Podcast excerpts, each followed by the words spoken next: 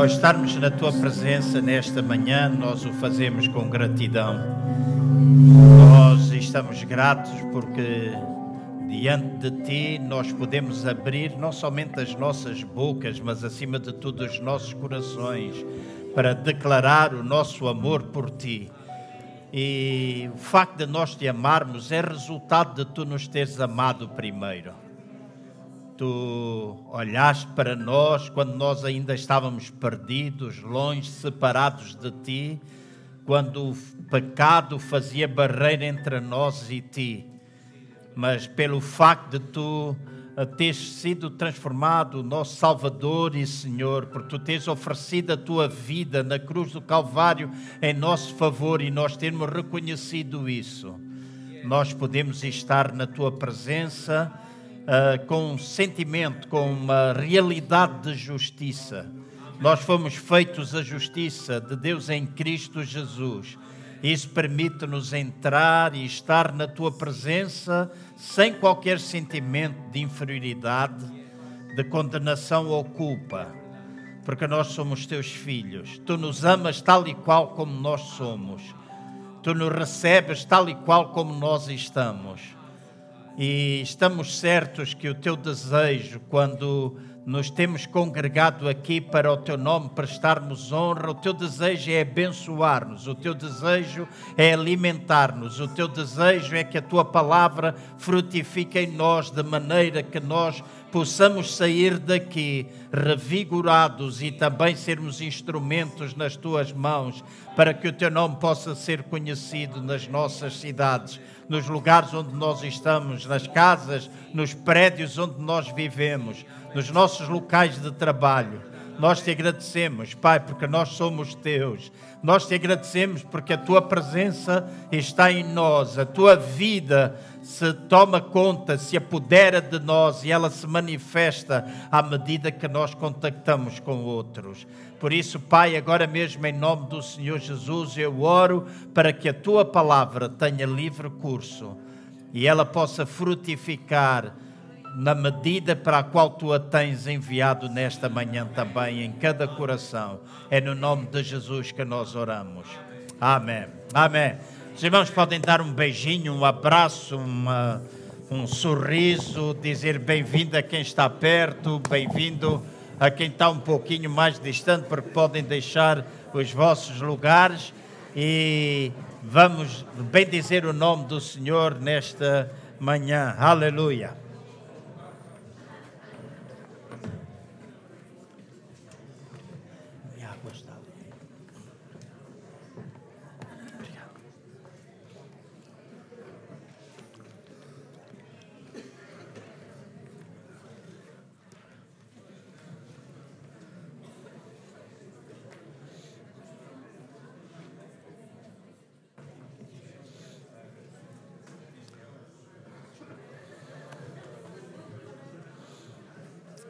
Aleluia. É uma alegria podermos estar na casa de Deus nesta manhã. Amém? Uh, muitos irmãos, uh, alguns, não serão muitos, mas alguns estão enfermos, disseram que não podem estar. Hoje também o coral uh, foi cantar uma igreja de manhã, então há muitos que não estão aqui, outros, como é às vezes habitual, estão num culto, não estão no outro, mas é bom nós estarmos aqui nesta manhã e podermos juntos uh, ouvir a palavra de Deus e experimentarmos da sua graça e favor. Temos também uma família que tem vindo do Brasil, está em Portugal há três semanas, não é? Eu vou pedir para todos ficarem de pé, se faz favor. E queremos dizer que vocês são muito, muito bem-vindos à casa de Deus e recebam da nossa parte um abraço. É uma alegria uma alegria ter-vos aqui, amém?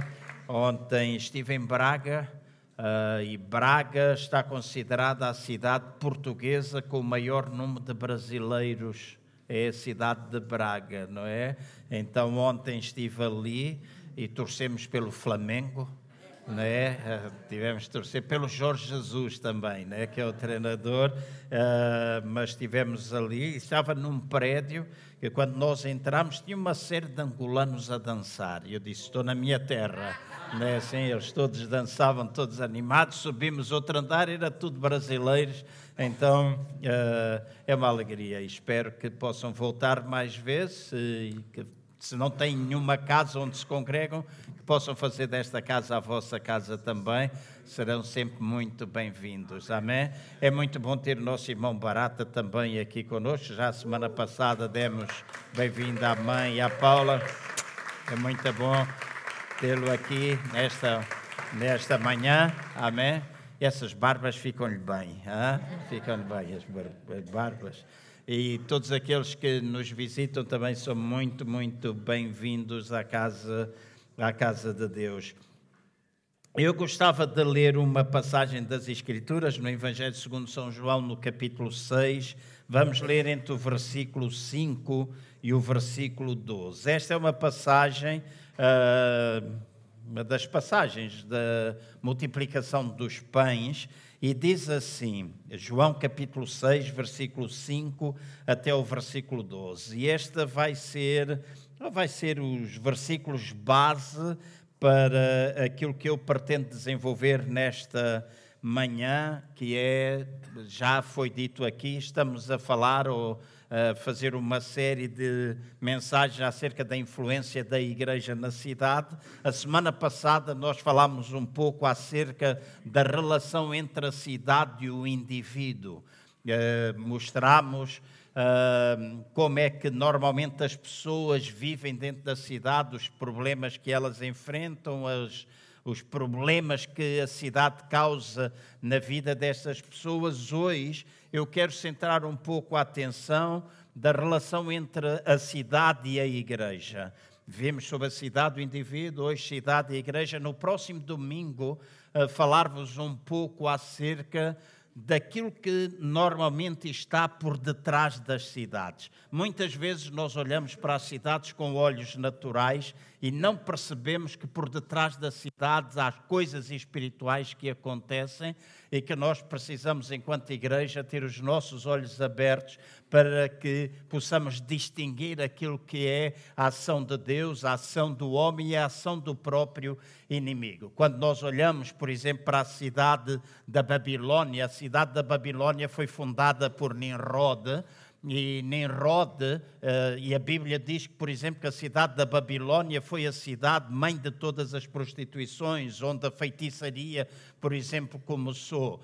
Quando Nimrod, o fundador de, da cidade da Babilônia, Babel, Babel significa confusão, Nimrod uh, diz que quando ele faleceu, a mulher dele estava grávida e quando o filho nasceu, foi a primeira vez na história da humanidade que se falou da reencarnação. Diz que a mulher, quando olhou para o seu filho, diz que o filho era a encarnação do seu pai, ou a reencarnação do seu pai, ou seja, de Nimrod.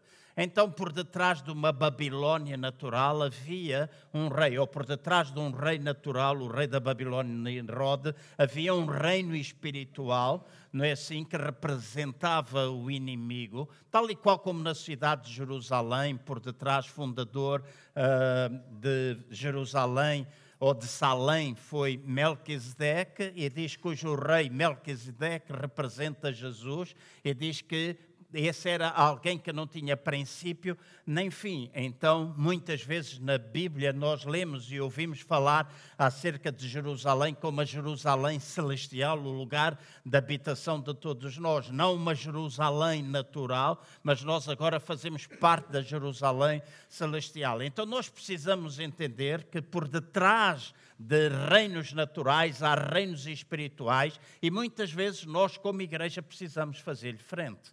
Hoje nós olhamos para as nossas cidades, olhamos para as nossas nações e percebemos um pouco da influência do inimigo dentro dessas mesmas cidades, através de ideologias, de filosofias, de leis que são instauradas, e nós precisamos não nos acomodarmos e acharmos todas essas coisas naturais e alguma coisa que simplesmente vai acontecendo fruto dos tempos, mas nós precisamos olhar como trabalho do inimigo e fazermos-lhe frente. Então falarei um pouquinho acerca disso no próximo domingo.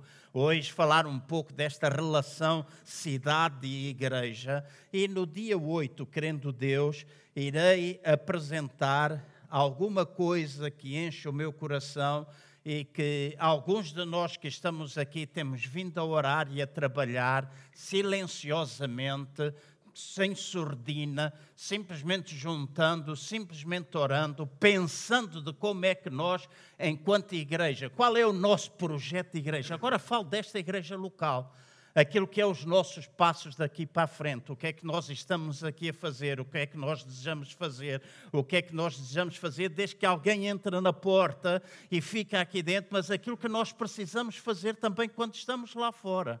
Falava há pouco o Edson acerca dos grupos. Uma das minhas orações tem sido para que os grupos familiares, os grupos vida, aquilo que nós chamamos vida, possam ressuscitar em grande força. Porque acreditamos que essa é uma das formas de nós alcançarmos pessoas, nós discipularmos pessoas, nós treinarmos liderança e de nós vermos a multiplicação da igreja.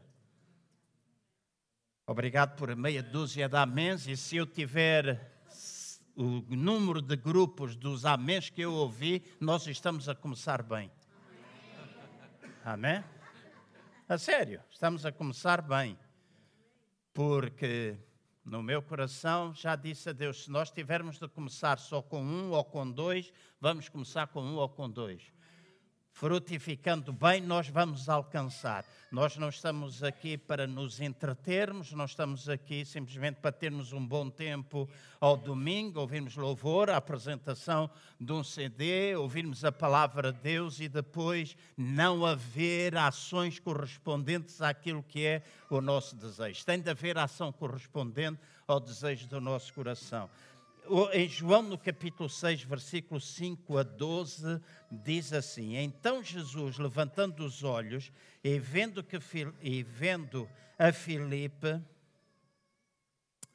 ah, meu telemóvel não consegue pôr a Bíblia. Alguém me empresta uma Bíblia? Problema destas coisas ah, digitais. Agora o telemóvel encolheu e eu não vou perder tempo.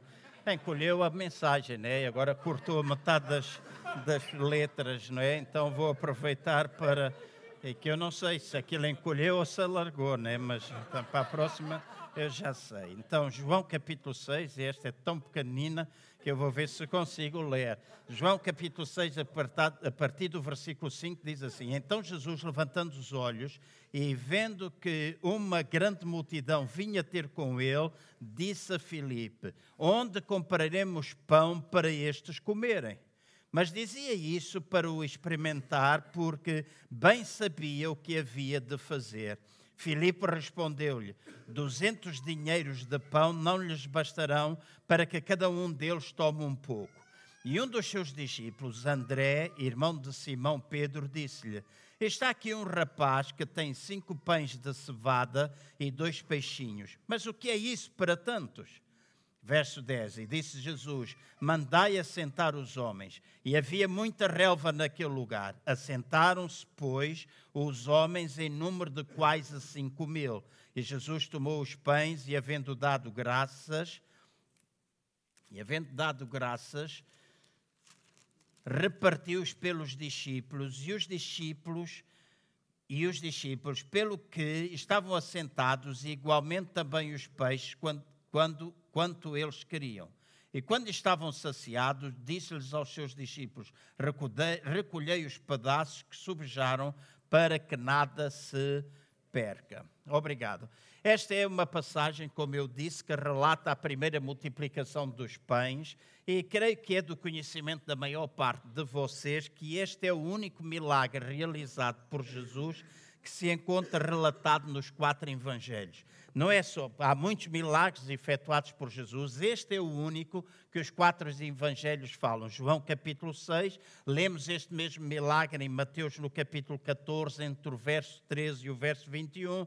Lemos este mesmo milagre em Marcos no capítulo 6, entre o verso 32 e o versículo 44, e Lucas no capítulo 9, entre o verso 10 e o verso 17. O que significa que a quantidade de relatos que estes evangelhos nos vão dando acerca deste milagre nos dá uma grande informação acerca daquilo que aconteceu naquele dia. E naquele dia, para tentar enquadrar esta passagem que acabamos de ler com aquilo que se passava e também que, com aquilo que eu quero desenvolver em relação à cidade e à igreja, pois alguns poderão estar aqui a pensar acerca do que é que esta este milagre tem a ver com cidade, o que é que este milagre tem a ver com igreja. Vamos ver daqui a pouco o que significa, mas deixem-me montar o quadro do que estava a acontecer naquele dia do milagre da multiplicação dos pães. Se os irmãos lerem outras passagens, nós não, nós não o vamos fazer por uma questão de tempo. Jesus havia recebido a notícia de que João Batista havia morrido e agora Herodes andava à procura dele para o matar também. Jesus recebeu a notícia naquele dia. Simultaneamente, diz que naquele dia, Jesus recebeu de volta todos aqueles discípulos que ele havia enviado em grupos de dois para pregar o Evangelho em todo, em todo Israel. E diz que aqueles discípulos regressaram, Jesus os acolheu, eles estavam exaustos e isso significa que para o próprio Jesus aquilo tinha significado ser significava ser um dia bastante cansativo, tal e qual como eu e vocês às vezes temos dias bem cansativos. Diz que naquele dia Jesus decidiu ir com os seus discípulos a um lugar à parte para descansar. E é importante nós descansarmos de vez em quando, se não todos os dias. Amém? E às vezes nós, eh, na nossa vontade extrema de servir a Deus, muitas vezes nos esquecemos do descanso. Uhum. E o João Cardoso é uma pessoa que está a aprender que precisa de descansar e a cuidar dele um bocadinho mais. Amém? É, nunca é tarde para a gente aprender. Então, Jesus diz que com os seus discípulos decidiu ir a um lugar à parte para descansar. Diz que a multidão seguiu Jesus e chegou a Betsaida muito antes de Jesus ter chegado lá com os seus discípulos. Logo de seguida, diz que quando Jesus chega a Betsaida e olha à sua volta, vê uma grande multidão que o esperava e diz que o coração de Jesus se moveu de íntima compaixão porque ao olhar aquela multidão, Jesus viu aquela multidão como ovelhas que não tinham pastor.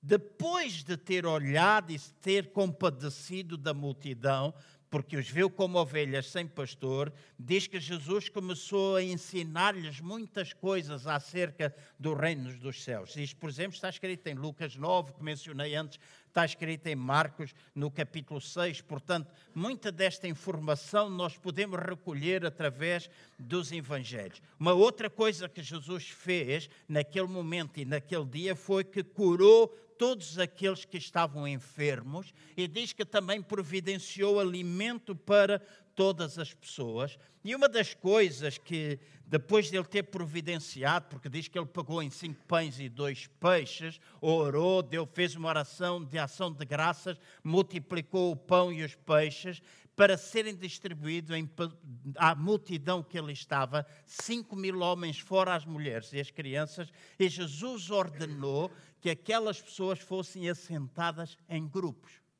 grupos de 50 e grupos de 100, com a finalidade de toda a gente poder ser alimentada. Então, quando nós falamos acerca de grupos em casa, nós não estamos a falar acerca de uma ideia, alguma coisa nova, estamos a falar de alguma coisa bíblica. Nós encontramos isto nos tempos de Jesus, nós encontramos na situação de Moisés, quando foi falado acerca da liderança, a importância de grupos e líderes sobre grupos pequenos. Nós lemos isso na igreja primitiva. A existência de grupos pequenos é alguma coisa fundamental na vida de toda e qualquer igreja, para que o povo possa ser pastoreado, liderança possa ser levantada. E eu acredito que a minha presença neste lugar, neste tempo, tem essencialmente a ver com isso: levantar liderança que produza multiplicação na vida desta igreja e que nos faça movimentar como um corpo. Amém. Que não seja uma dependência pastoral ou daquilo que o pastor faz, mas seja uma dependência de todos nós, porque todos nós somos membros do corpo. E às vezes eu brinco, e, mas hoje, se brincar, quero ser bastante sério. Este dedo não faz o que este dedo faz, não faz o que este faz, não faz o que este faz, não faz o que o meu pé faz, os dedos dos pés. Todos nós temos uma função diferente, todos nós fazemos falta na vida da igreja. Então, este é o quadro que nós podemos ter à volta deste milagre da multiplicação dos pães. Agora, este milagre e esta ação de Jesus traz-nos uma sucessão de factos que acabam por se transformar em lições para nós. Uma das grandes lições que eu extraio desta passagem das Escrituras é o facto da resposta de Jesus ao ver a multidão, ou seja, a reação de Jesus ao ver uma multidão que o esperava, quando Jesus tinha decidido ir descansar, era, foi uma reação muito pouco comum, uma reação inusitada. Porque quando eu e vocês escolhermos ir, escolhemos ir a um lugar à parte para descansar, nós não queremos ser incomodados. Certo? certo? Nós não queremos. Todas as vezes que eu me separo para descansar um pouco, então eu não quero ou não gosto de ser incomodado. Eu lembro-me uma ou outra vez, já fui a lugares, uh, lembro que há, um, há uns anos atrás, eu decidi ir a um restaurante com a minha mulher e quando cheguei lá, eu disse: Olha, vamos a este restaurante, porque provavelmente ao entrarmos aqui ninguém nos conhece. E nós chegámos lá e sentámos à mesa, e quando sentámos à mesa, de repente vem uma pessoa a correr ter comigo e diz: Você é o pastor João Cardoso, não é? E eu disse: Estou tramado disse para os meus botões: Estou tramado. E ela disse: Mas eu vinha no carro ouvir, era o tempo das cassetes, eu vinha no carro ouvir uma cassete tu, sua.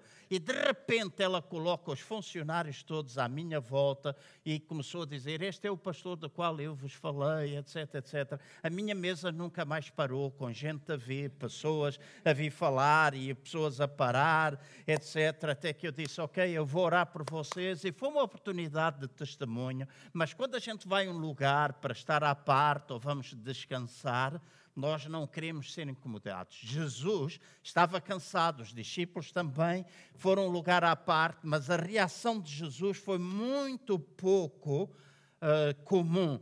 E, acima de tudo, diz estas passagens, todas elas descrevem este facto que, de que Jesus se compadeceu das pessoas. Então, é impressionante nós lutarmos o facto de que, em lugar de Jesus ter protestado, em lugar de ele ter alegado que já fizeram o suficiente naquele dia, em lugar de de Jesus ter barafustado, gritado e dizer vão-se embora, afastem-se daqui, Jesus desconsiderou tudo isso e, movido de íntima compaixão, assume uma postura de serviço diante da multidão. E deixem-me agora ser muito concreto, e enquanto pastor, eu gosto de vos fazer festinhas, dar beijinhos. Eu gosto de dar beijinhos, gosto de dar abraços, gosto de fazer isso tudo às pessoas, mas há alturas que a gente também tem de dizer algumas coisas, né?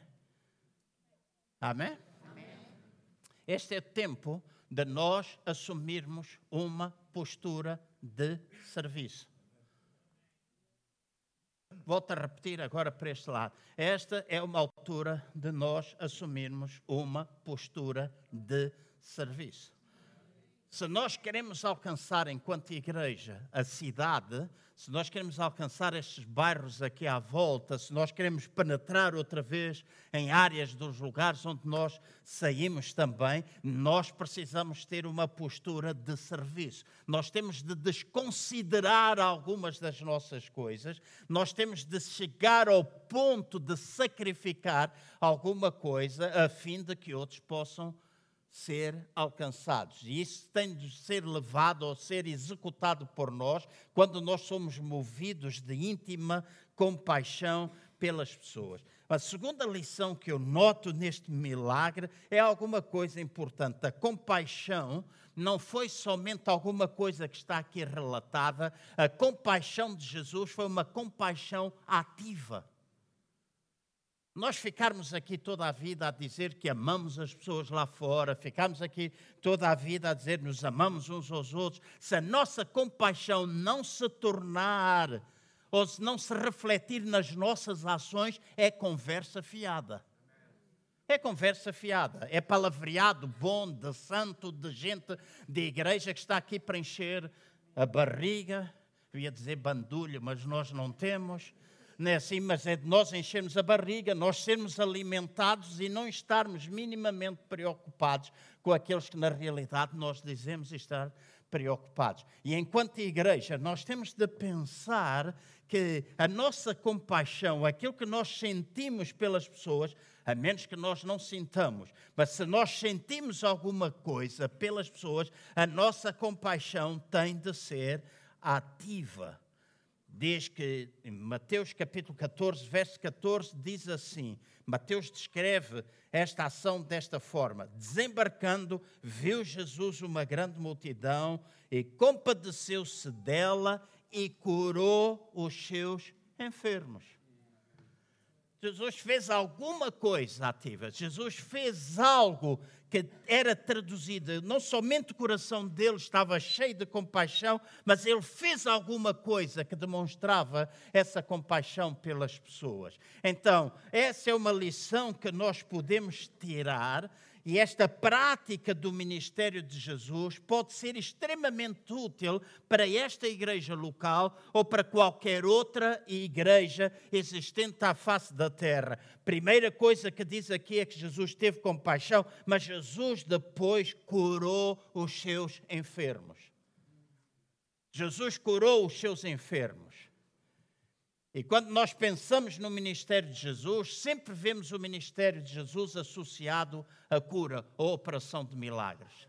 E hoje em dia, a maior parte das igrejas já não acreditam, muita gente já não acredita, já diz que os milagres não são para os dias de hoje. E se nós não estamos a ver com a mesma intensidade que a gente já viu, não arranjemos desculpas, mas passamos, voltemos outra vez a crer no poder da palavra de Deus, no poder que há no nome do Senhor Jesus e façamos a nossa parte não é a parte dos outros, é a minha e a vossa parte. Se nós não orarmos por enfermos, nós não os poderemos ver curados.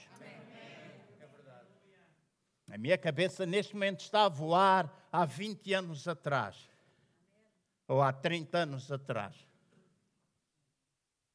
Quando em Moscavite, pela primeira vez, em 1987, eu me atrevi a orar por alguém. Eu, antes do culto, esteve fechado no meu gabinete uma hora a orar.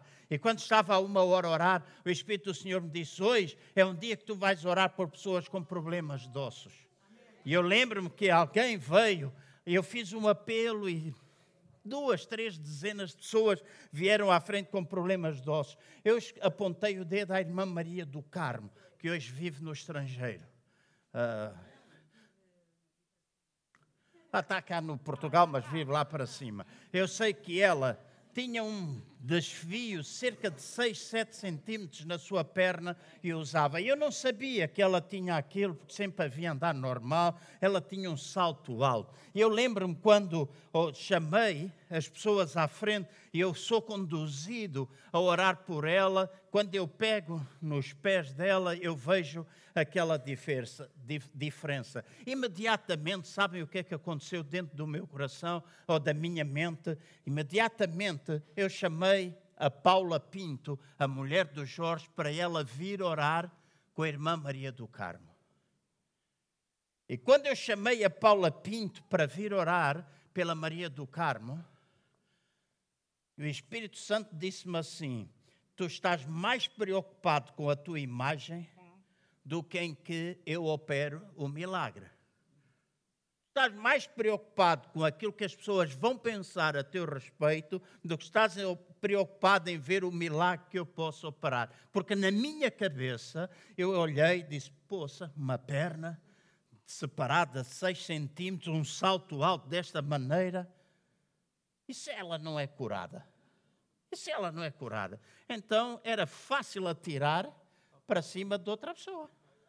Ok, Paula, vai lá orar. Paula, vai lá orar. Mas quando o Espírito Santo me disse aquilo, eu disse: Ok, Paula, ora com outra pessoa. E peguei nas pernas daquela irmã. Aliás, pedi à Bina Morgado, que hoje está a cantar e não está aqui, mas assiste à igreja agora. Eu disse: Pega nas pernas. E em nome do Senhor Jesus, eu lembro-me de ter ordenado. Já não sei se era a perna direita, se era a perna esquerda. Eu disse: Em nome do Senhor Jesus, cresce e aquela perna começou a crescer, e se era a perna esquerda, eu lembro que a perna cresceu e de repente ela tirei-lhe os sapatos. Eu estou a falar já sem sapatos, a perna diferente, e eu disse: cresce, e a perna começou a crescer e de repente ultrapassa a outra perna, e foi a primeira vez na minha vida que eu via através do meu ministério um milagre acontecer dessa forma.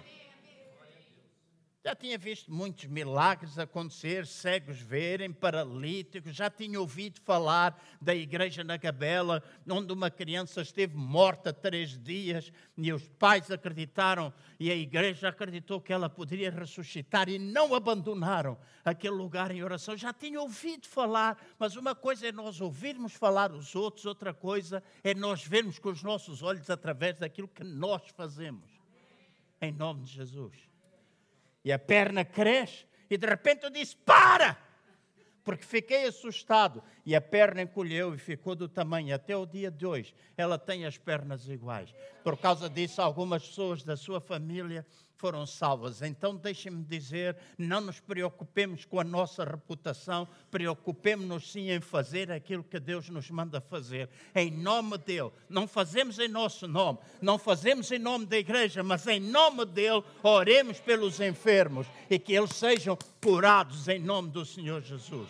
Isso é aquilo que Ele nos mandou a todos nós fazermos. Então, se há enfermos entre nós, precisamos orar por eles. E esta é uma ação parte do ministério de Jesus. Diz: curou os enfermos, ministrou-lhes ensino. Em, de, me, a falar mais rápido do que aquilo que a cabeça está a pensar ministrou-lhes o seu ensino e diz que transmitiu a cada um deles palavras de esperança. Se nós queremos alcançar a cidade, nós temos de ministrar cura, independentemente de qual cura se possa referir aqui, porque temos cura física, temos cura espiritual, temos cura emocional, temos muita forma de sermos curados, mas também precisamos ministrar ensino, palavras de esperança às pessoas, nós precisamos ressuscitar com toda a dinâmica, com toda a força, aquilo que nos caracterizou durante muito tempo, de nós podermos cuidar daqueles que chegam até nós, nós podermos cuidar dos novos convertidos, nós podemos cuidar das pessoas, terem atenção que as pessoas é mais importante do que qualquer coisa que a gente possa ter.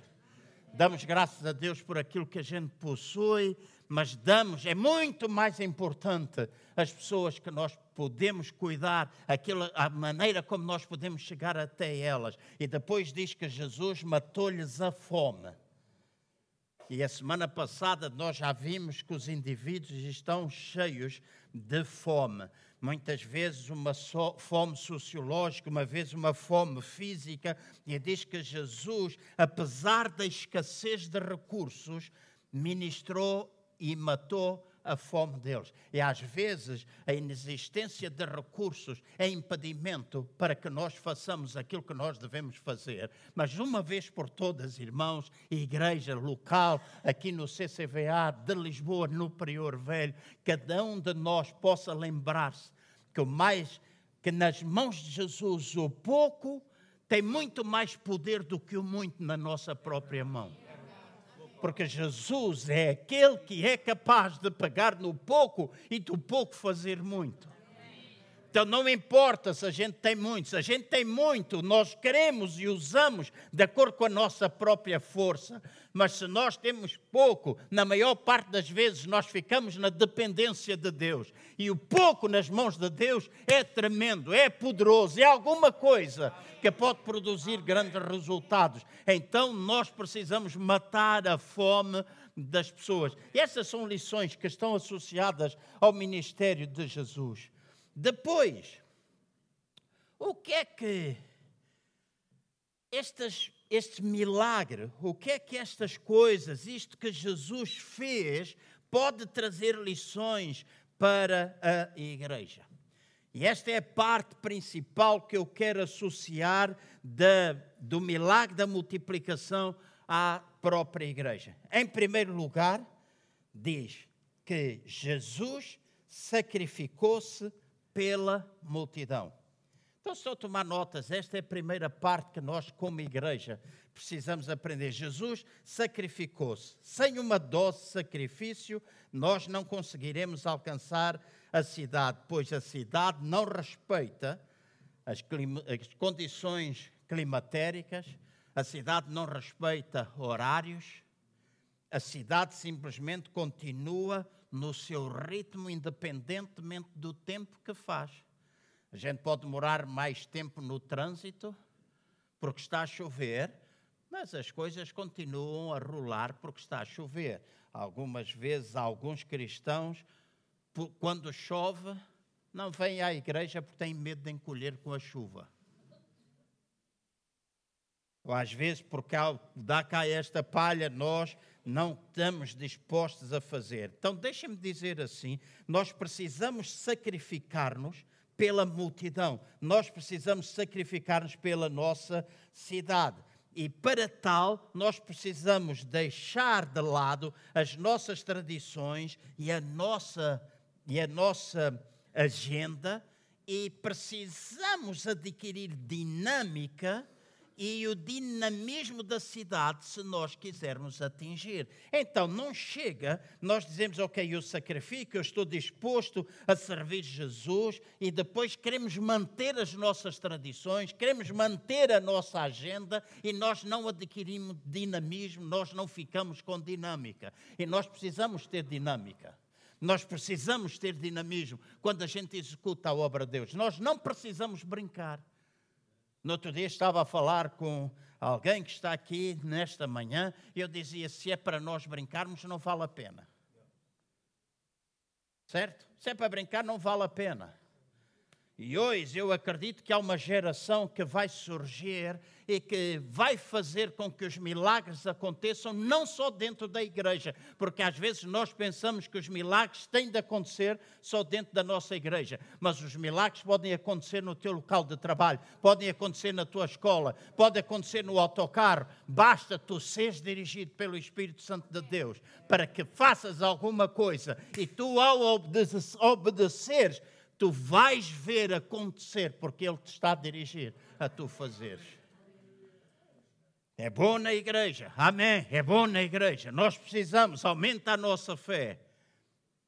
Quando estamos aqui, nos encorajamos uns aos outros quando vemos coisas acontecerem mas é bom lá fora, porque nós também vemos quanto dependentes nós estamos de Deus e que se nós formos obedientes a Ele, as coisas poderão acontecer.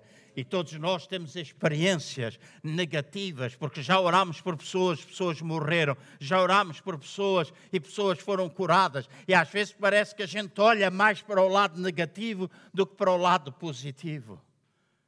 Eu já vi pessoas com cancro serem curadas, já vi pessoas com cancro morrerem. Mas isso não impede de eu continuar a orar e a continuar a crer que o nosso Deus tem poder para curar cancros.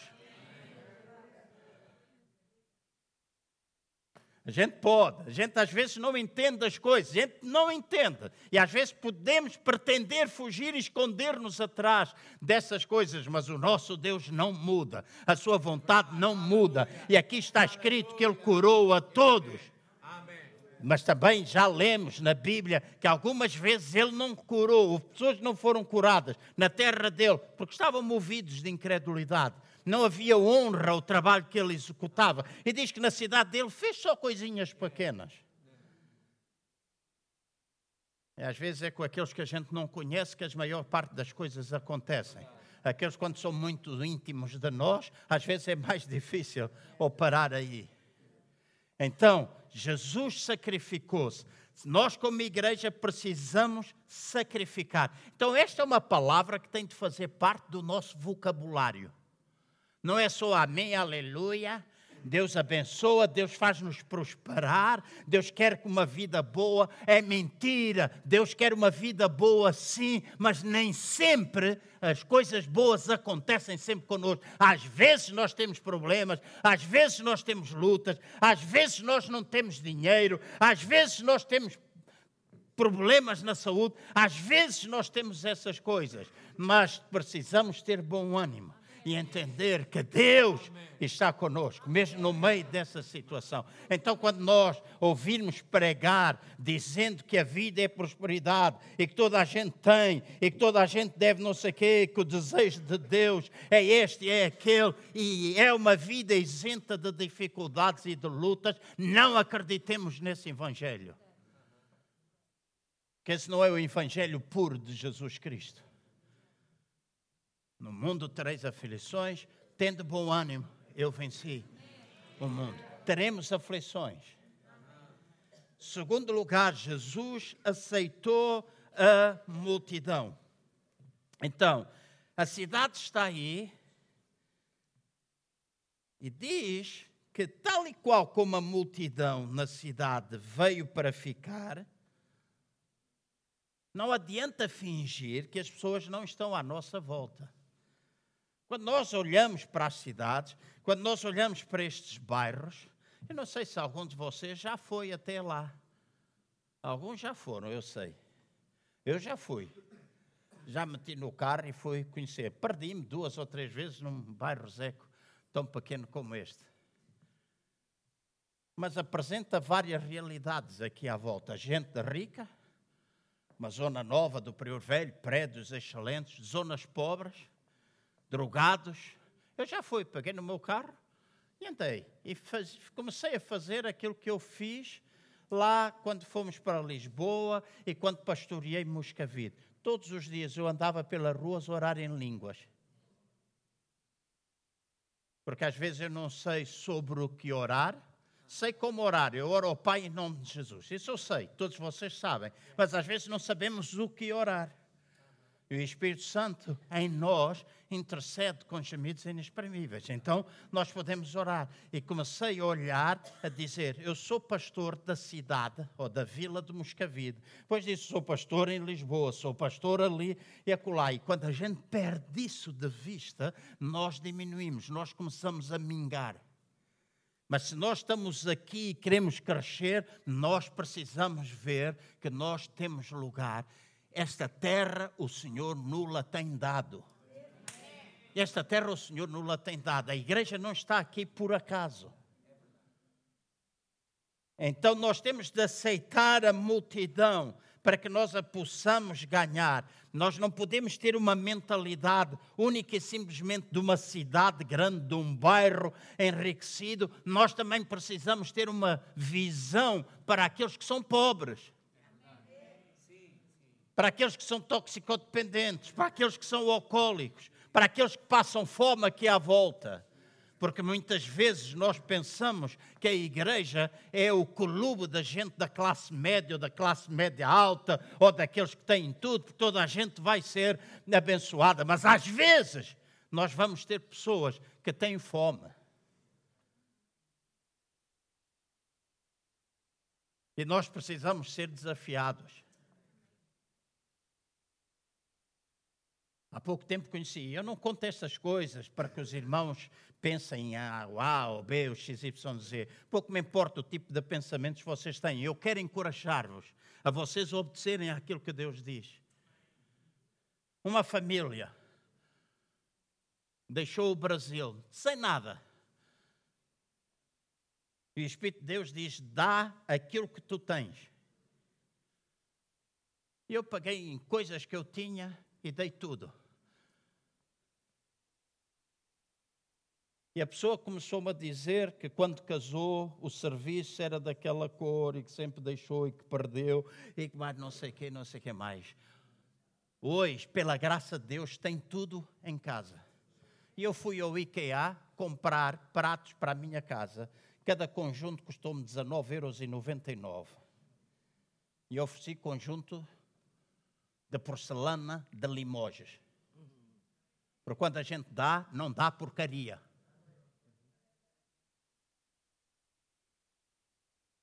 Amém? E quando a gente dá, Deus abençoa-nos.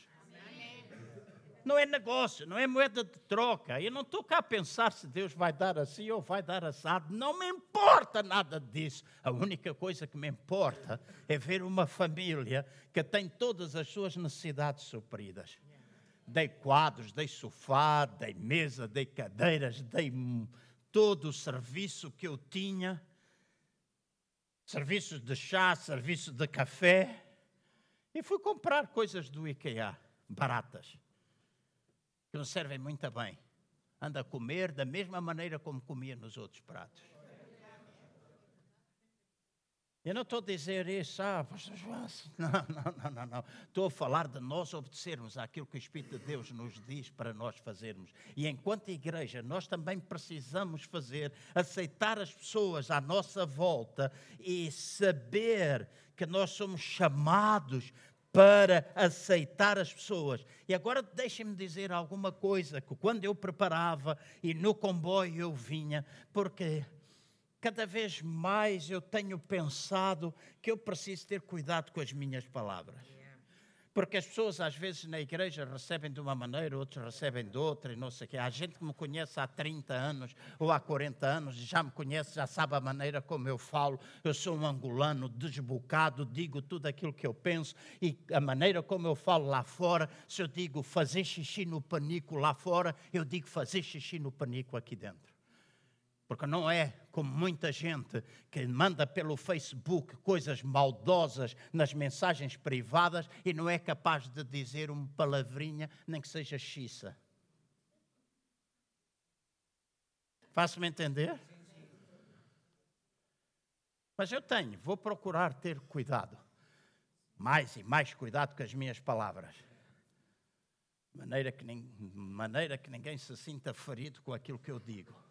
Mas deixem-me dizer, nós temos de deixar de ser um bando de mimados e passar a ser crentes ativos e não nos melindrarmos por tudo e por nada como se toda a gente nos devesse alguma coisa, como que Deus tivesse nos pedido desculpa de tudo, como se nós tivéssemos de fazer tudo por todas as pessoas, é impossível isso acontecer. Então nós precisamos aceitar as pessoas tal e qual elas são. A terceira coisa que Jesus fez é que Jesus amou compassivamente a multidão. Então, se nós quisermos causar impacto na nossa cidade, nos bairros à volta, nós temos de nos compadecer dela. Nós temos de olhar para as pessoas como um rebanho que não tem pastor. E temos de entender este processo de fome, que marca o relacionamento das pessoas com cidade que nós falamos a semana passada. Gente que veio para a cidade à procura de estatuto, à procura de espaço social, de alimento, de realização de sonhos, mas que acaba sozinho. Acaba na competição, acaba perdendo a identidade, porque nem sempre a cidade oferece aquilo que as pessoas pensam. Eu vim de comboio hoje, eram sete e um quarto lá de Aveiro, sentei-me e disse: Vou dormir um bocadinho no comboio. Mas mal me sentei na cadeira, vinha praticamente na carruagem, três, quatro pessoas, vinha praticamente sozinho. De repente sentei-me, disse: Vou descansar um bocado. E uma série de pensamentos começaram a inundar-me e eu comecei a escrever acerca da competição dentro de uma cidade daqui a uns dias, ou hoje ou amanhã, vai aparecer no Facebook. Mas a maneira como as pessoas competem, como às vezes a competição na cidade afeta a igreja. Porque em lugar de nós fazermos aquilo que Deus diz para nós fazermos, cooperarmos, entrelaçarmos, é olharmos para nós como um corpo, nós acabamos competindo com isto e com aquilo e ficamos mimados. Se alguém não faz aquilo que a gente pensa, se alguém não faz da maneira como a gente faz, nós acabamos mimados. Mas se nós queremos alcançar a cidade, temos de pôr de lado os mimos, temos de pôr de lado as fraldas e fazer e agir como nós devemos agir. Quarta coisa que Jesus fez, e essas são lições para a igreja. Jesus ensinou a multidão. Então a igreja deste século precisa entender que o homem urbano perdeu os referenciais de vida, perdeu valores, e a igreja tem de voltar outra vez a assumir o seu papel para que o homem possa encontrar os valores da vida, para que o homem possa encontrar Jesus, não de forma religiosa, mas aquele que é o dador da vida, aquele que produz vida em nós, produz mudança em nós e em qualquer lugar onde nós estivermos, nós possamos ser transportadores da vida de Deus. E para mim e para vocês não é estranho. A nossa cidade já perdeu valores. A nossa nação perdeu valores. E às vezes em coisas pequenas. Eu borrifo-me para muitas coisas que para aí dizem, porque eu tenho dois netos, quatro netas.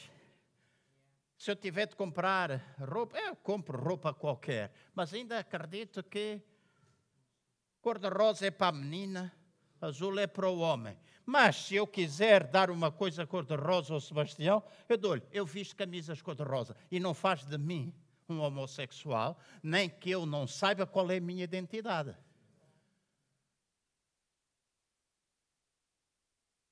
Eu sou homem, não sou amorfo. E nós precisamos entender isso. E precisamos entender que lá fora, hoje, quando nós andamos a querer já que nos cartões não apareça o sexo das pessoas, em que todas as coisas são agora amorfas, daqui a um tempo eu vou escolher qual é a minha sexualidade. Se eu tenho pila, sou homem. Se tenho baratinha, sou mulher.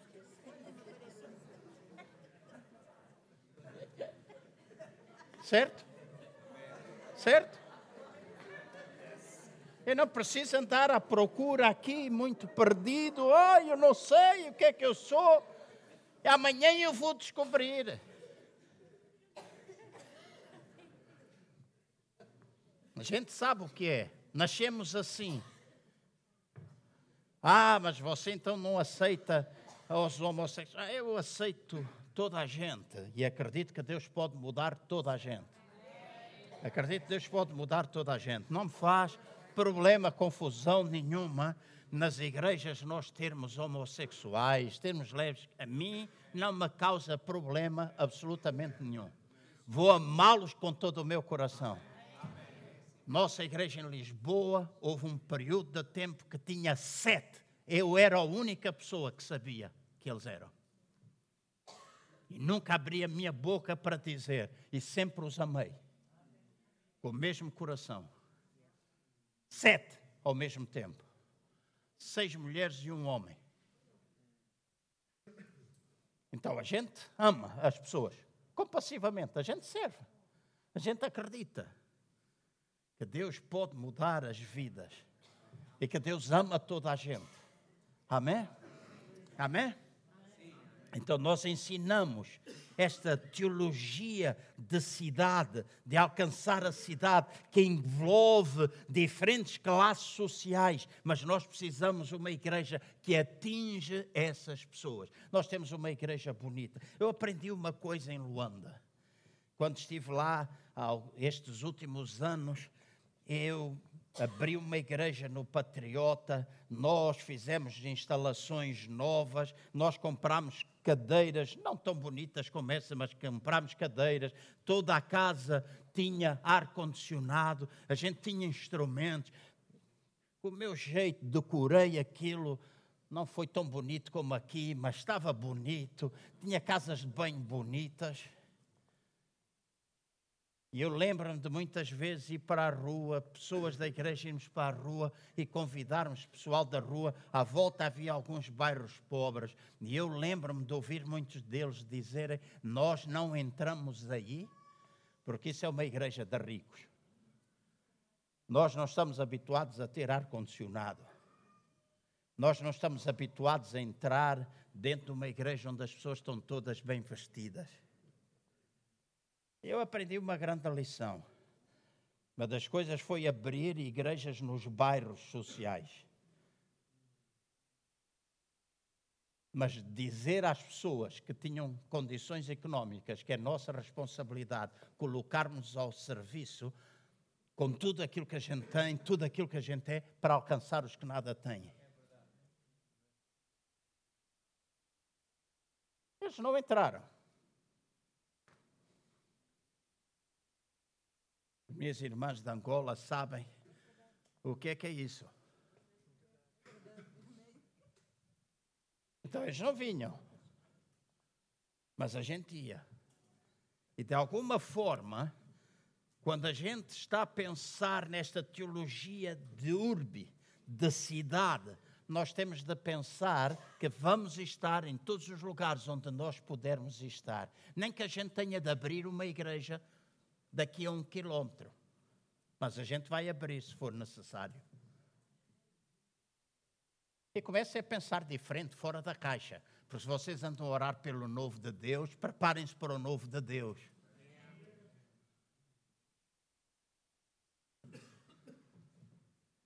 Jesus curou todos os enfermos, a quinta coisa.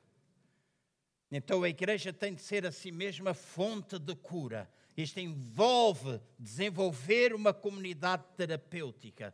Uma, e comunidade terapêutica tem a oportunidade de exercer o poder sanador que vem através do Espírito Santo de Deus, mas é uma comunidade que também estabelece programas de saúde, programas de assistência social, que vai utilizar as pessoas que tem para que possa alcançar os outros. E nós falamos, mas temos de agir. Nós falamos, mas nós temos de agir. Há gente a mendigar nas ruas, há crianças abandonadas no caixote do lixo. Todos nós ficamos afetados com aquilo que nós ouvimos recentemente. Há um sem fim de sem-abrigos, drogas, álcool, travestis, pedofilia, jovens com vidas arruinadas e sem propósito, pensando que são alguma coisa e ao fim e ao cabo não são nada. No outro dia com, falei com um jovem lá em Aveiro, ele dizia: Eu não sei o que é que eu quero ser na vida. E eu disse: Meu Deus, com a idade dele, eu estava a casar. Um ano depois tinha a minha primeira filha. Não, um ano e meio depois. É para vocês não pensarem que já está. Minha mulher engravidou 11 meses depois de eu ter casado.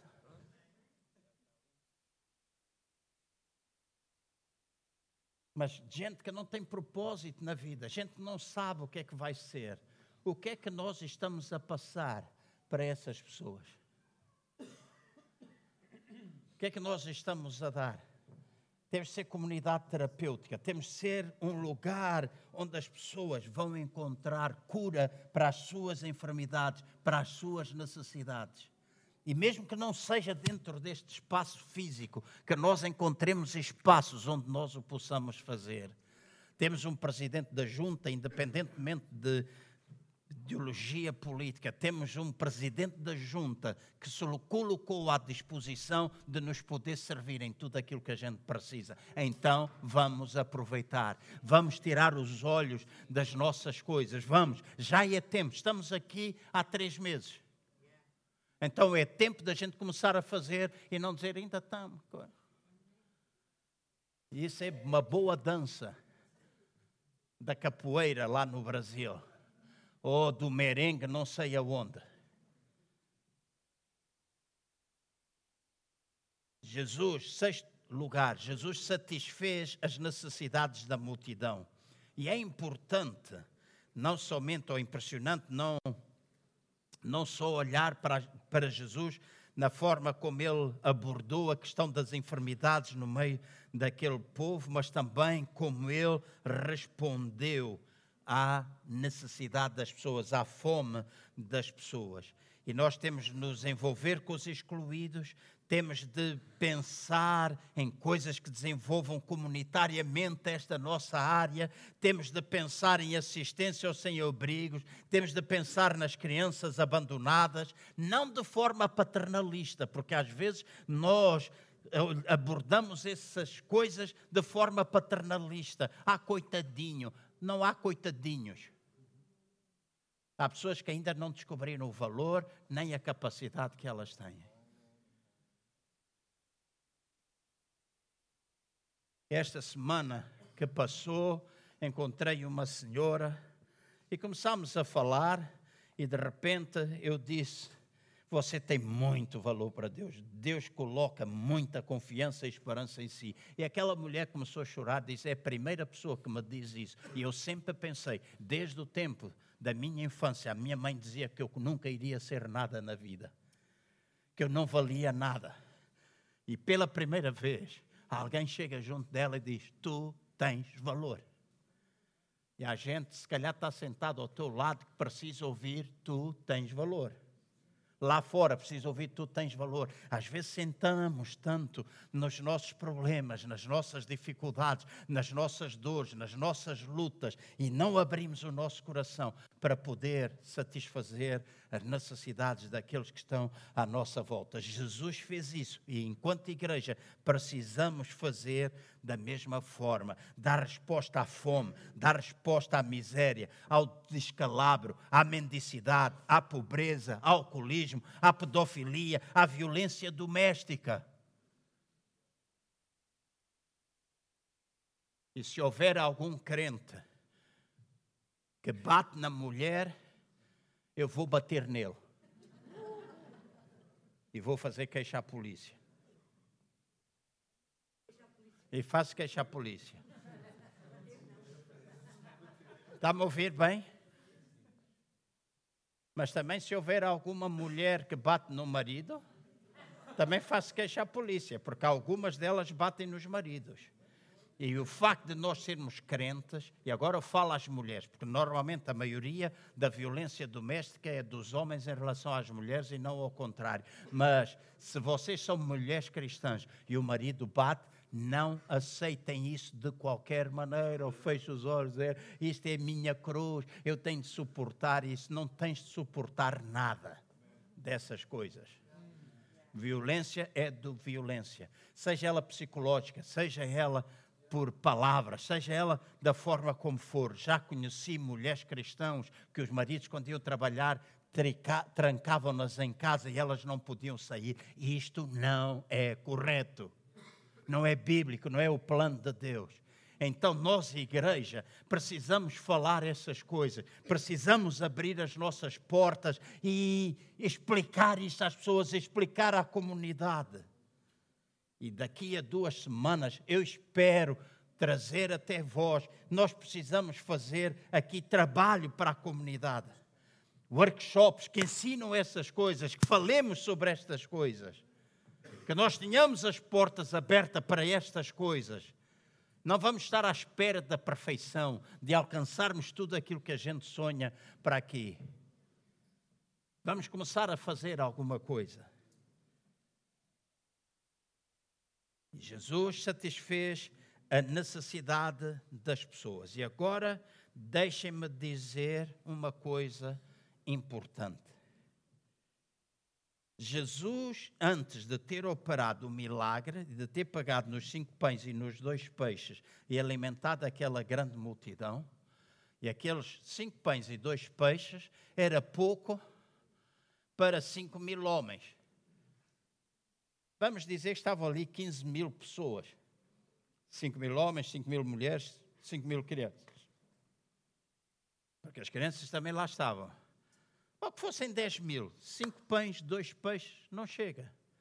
Primeira coisa que Jesus fez, são esta, são esta, para a vossa vida e para a vida desta igreja.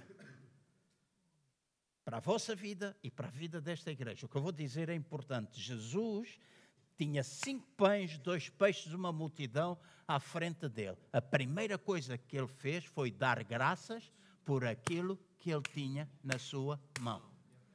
E agora vai, aperta o cinto. Esta igreja ou outra qualquer nunca terá recursos suficientes, a menos que esteja disposta a agradecer e a usar bem os recursos que tem.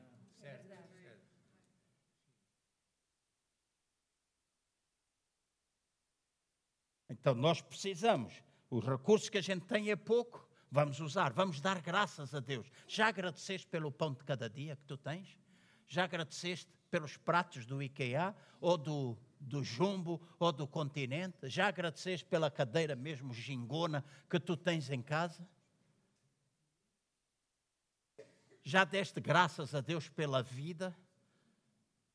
Uma atitude de gratidão perante a vida vai possibilitar-nos nós vermos multiplicação. Esta é boa para tu escrever, saiu na hora. Uma atitude de gratidão vai possibilitar-nos nós vermos multiplicação. Só quando nós somos gratos por aquilo que temos, pelos dons que nós possuímos, pelos recursos que nós temos, pelas pessoas que nós temos, Há mais gente que vem, há mais, eu sei, há mais, mais, mais, mais. Mas com aquilo que a gente tem, vamos começar a fazer. E por último, Jesus repartiu a multidão em grupos para que todos pudessem alimentar-se de forma igual. Então, enquanto igreja, precisamos adaptarmos ao ritmo da cidade e adaptarmos ao ritmo e aos erros da própria cidade. Não somos nós que temos de nos. que a cidade tem de se adaptar à nossa agenda, somos nós que nos adaptamos à agenda da cidade. E como igreja, nós passamos a ser fator de transformação. Então, a igreja jamais se pode transformar num movimento de massas em que as pessoas entram e saem sem serem reconhecidas é difícil para mim, enquanto pessoa, só reconhecer toda a gente aqui, se a pessoa veio, se não veio, se este domingo esteve, se o próximo domingo não teve. É difícil. Há algumas pessoas que sim, que é fácil. Mas nenhum de nós tem capacidade para fazer isso com toda a gente. Então nós vamos precisar de, deixa-me usar um termo sem ser de forma depreciativa, nós vamos precisar de pastorinhos. Gente capaz de cuidar de outra gente. E todos nós precisamos aprender que se eu sou crente e a irmã Manuela Rodrigues, que todos os dias se preocupa comigo, se eu não venho ao culto, se é ela que me telefona e não é o pastor Jorge que vai fazer a ligação ou o pastor João que vai fazer, mas se é ela que faz, a igreja está a ser cuidada. Amém. Porque nós somos chamados a cuidar uns dos outros. A mentalidade de colocar tudo sobre a costa dos pastor, das costas dos pastores é uma mentalidade católica Eles é que têm de fazer tudo, eles é que têm de fazer tudo. Eles já são pagos para isso. Nós não temos de fazer tudo. A nossa principal responsabilidade é alimentar-vos de maneira que vocês sejam treinados para pôr o corpo em movimento. Essa é a minha principal responsabilidade. Eu posso pagar no telefone, eu posso ligar, posso perceber, mas não consigo perceber sempre de tudo. Em vez de resmungares, faz alguma coisa. Nota quem não esteve cá hoje. E pega no telefone amanhã liga. Ah, mesmo a pessoa vai receber 10 telefonemas. Não faz mal, ela vai sentir-se importante. Mas tenhamos cuidado em não esquecer alguém. E para isso temos de ter os pastorinhos. Então nós precisamos servir a multidão e não olhar para a multidão como um ajuntamento amorfo daquilo que empurra, que compete entre si eles fazem isso, mas nós, como igreja, nós precisamos entrar em ação, conhecer as pessoas, sermos um agente, escutem bem, sermos agentes de humanização da cidade. As pessoas têm de se sentir como humanos. E nós temos essa responsabilidade. E concluo dizendo: os discípulos nesta, neste milagre da multiplicação, um dos principais objetivos, ou uma das principais ensinos de Jesus aos seus discípulos foi de que eles deveriam entregar-se a si mesmo como instrumentos de Deus para a cura, para a restauração da multidão porque foi os discípulos que foram, Jesus fez o milagre e os discípulos é que foram e que alimentaram. E eu creio, nós falamos muito da multiplicação dos pães, focamos o milagre, mas eu creio que o principal ensino aqui é de que eles, discípulos, deviam entregar-se como instrumentos de Deus, obedecer a Deus, curar, restaurar a vida das pessoas, da multidão e outra coisa principal é que Jesus ensinou-os a não subestimarem os recursos que eles recebiam de Deus. E o espírito de gratidão iria fazer a multiplicação. Vamos ficar de pé, se faz favor.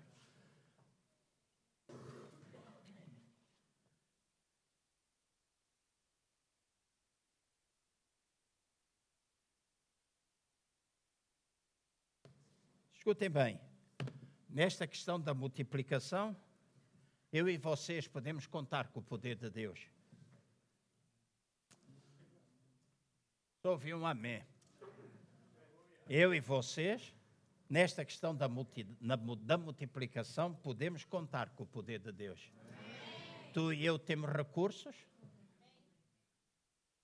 Eu não sei quanto tenho no meu bolso. 15 euros. Estes 15 euros podem fazer mais pela vida de uma pessoa do que às vezes 1.500 dentro do bolso de outra.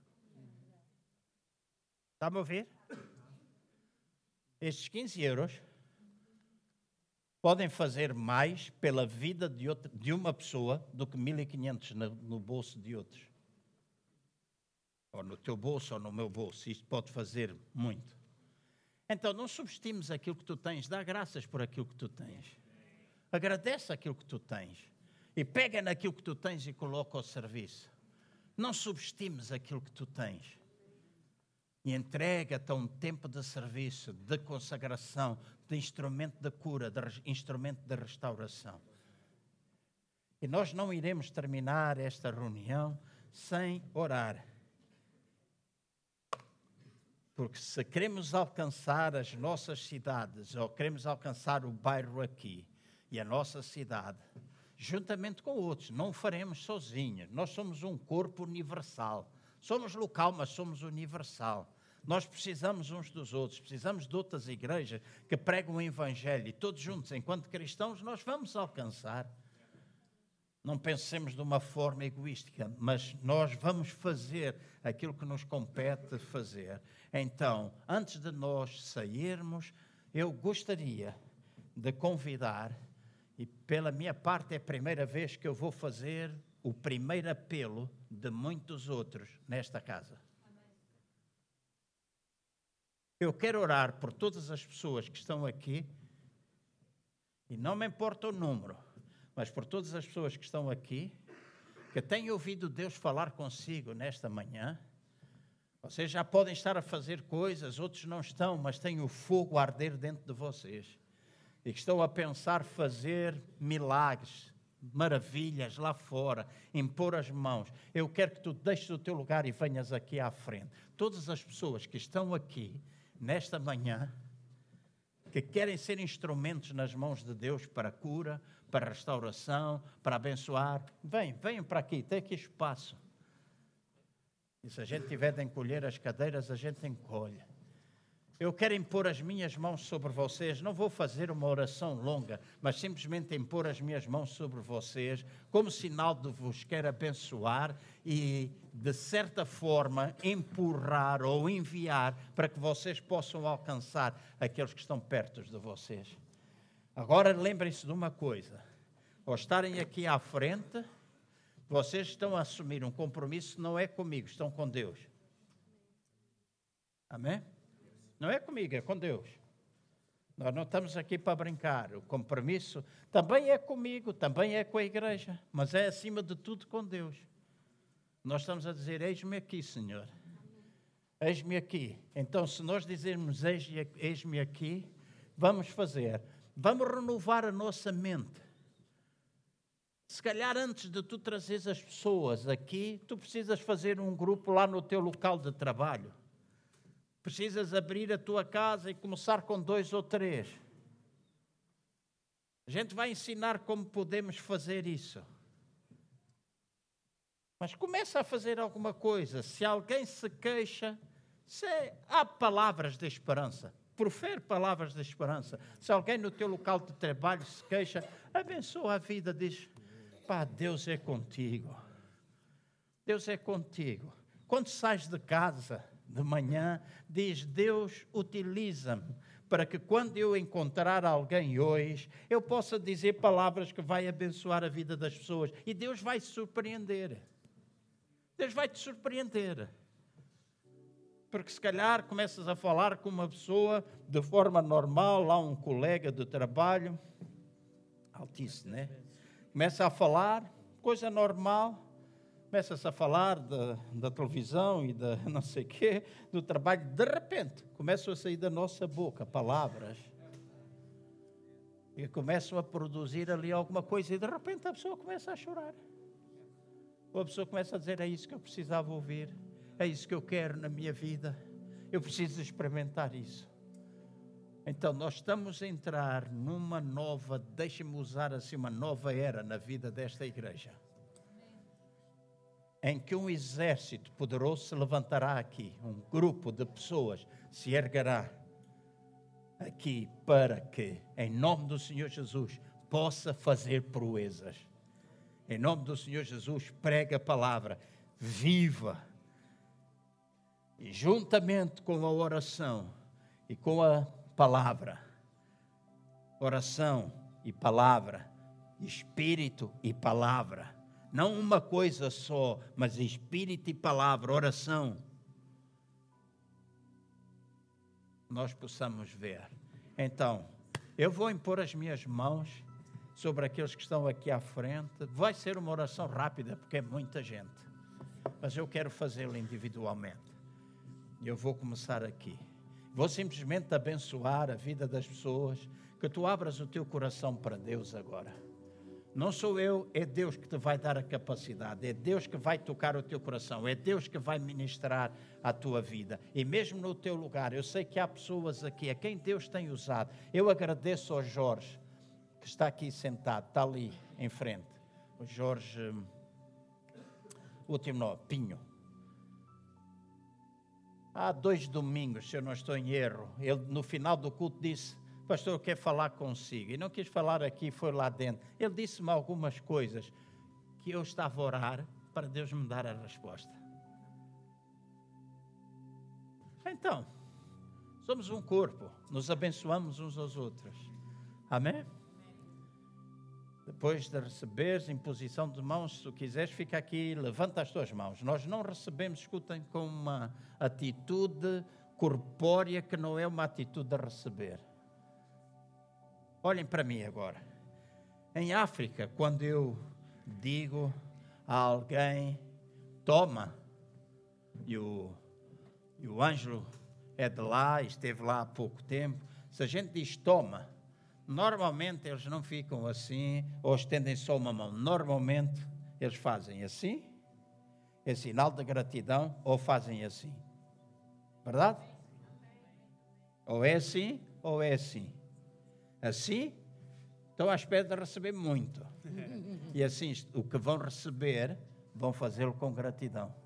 Esse é um, é um hábito, faz parte da cultura. Então, quando tu estás aqui para receber, não fiques só a dar a mão um ao outro. Se estás de mão dada, levantem todos juntos. Se querem estar de mão dada, levantem todos juntos. Deiamos as mãos uns aos outros, mas vamos receber de Deus. Vamos dizer: Deus, eu quero receber de ti.